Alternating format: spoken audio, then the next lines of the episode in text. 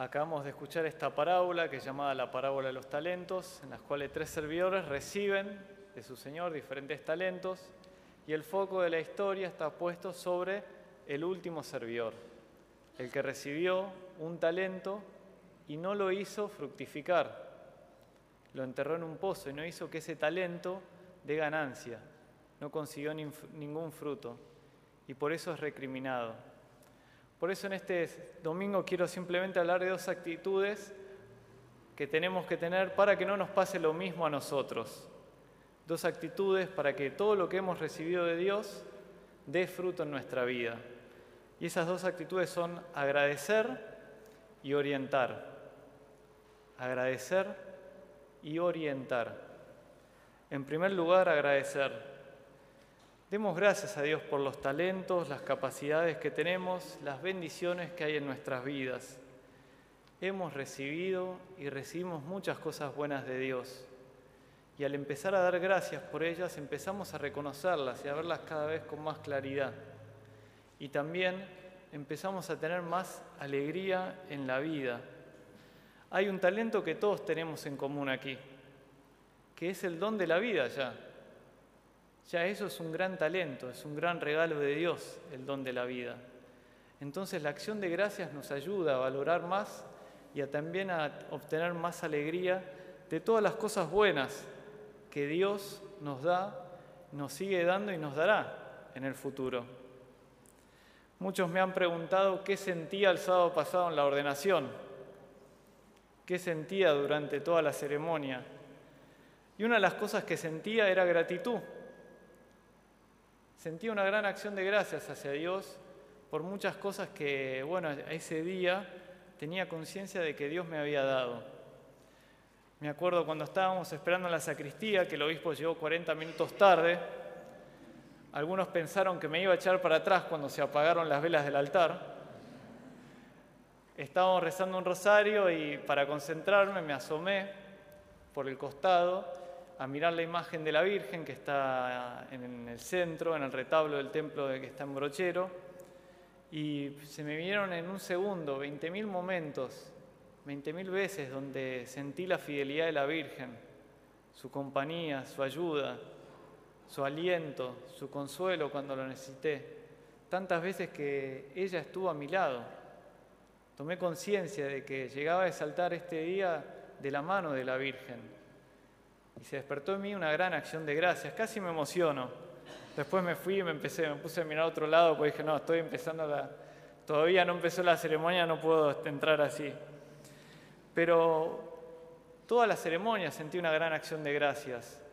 Cuando estaba tirado en la, postrado en la letanía de los santos, sentía que no solo yo estaba orando, no solo los presentes, sino que toda la iglesia también los que no vemos estaban ahí orando, los santos intercedían. Escuchaba el ruega por nosotros y decía, hay muchos más aquí intercediendo. Y daba gracias también por eso, por la intercesión de tanta gente que estaba rezando por mí, por el ministerio y también por toda la iglesia. Tanta gente que oró también para que yo pueda decir ese día, aquí estoy. Bueno, fue un sentimiento muy fuerte durante toda la ordenación, la acción de gracias. Entonces los invito en esta semana también a hacer un momento de acción de gracias. No tenemos que dejar que las circunstancias actuales, que las preocupaciones o el fin del año, que a veces se vuelve un poco vertiginoso, nos roben de ver lo bueno que hay en nuestra vida. Entonces, si hacemos un momento de acción de gracias a Dios para vamos a poder apreciar más y valorar más y ver más la parte llena del vaso. Entonces hagamos una acción de gracias a Dios, para dar gracias por todo lo que nos bendice y nos ha bendecido y lo que nos bendecirá. Y la segunda actitud que los invito a tener es orientar. Una vida que da fruto es una vida orientada, una vida que tiene dirección, una vida que está direccionada, orientada a servir a Dios y a los demás.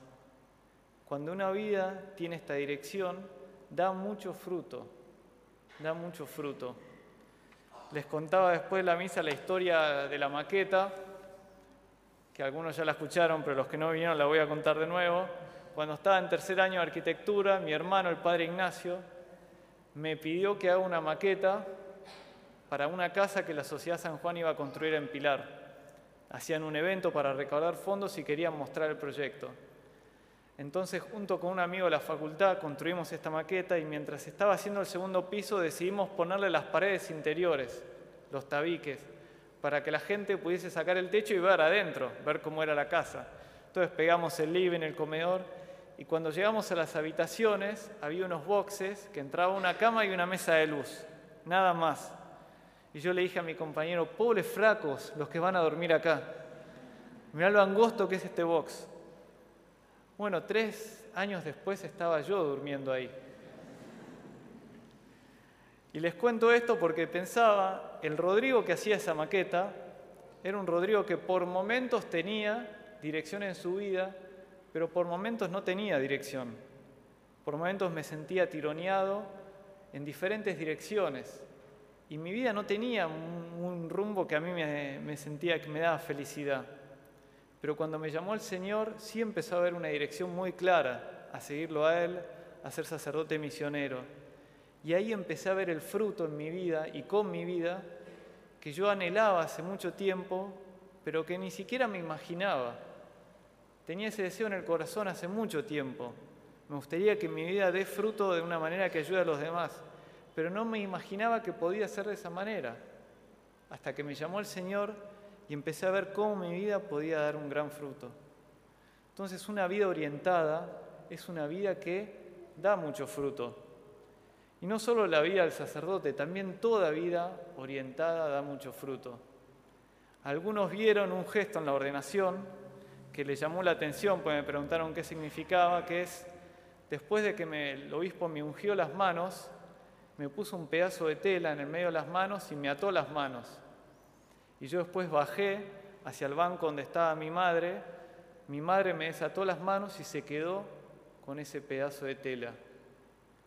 Ese signo tiene un significado, tiene más de un significado, pero el más importante es que el día de mañana, cuando a mi madre le toque partir a la casa del Señor, va a ser enterrada con ese pedazo de tela, porque dice la tradición que cuando la madre de un sacerdote llega a las puertas del cielo y nuestro Señor Jesucristo le dice, hija mía, ¿qué has hecho con tu vida? Ella presenta ese pedazo de tela y dice, te di a mi hijo sacerdote. Una vida direccionada al servicio a los demás y Dios da mucho fruto. Entonces, también los invito en esta semana a hacer un momento de oración para direccionar las últimas decisiones del año. Estamos decidiendo qué hacer con las vacaciones, estamos empezando a planificar el año que viene. Abrámonos a la voz de Dios. Preguntémosle al Señor, Señor, ¿qué dirección querés que tome mi vida en este fin de año y el año que viene? ¿Qué camino querés que tome? Abrámonos a escuchar su voz, que seguro que va a haber mucho fruto en nuestra vida.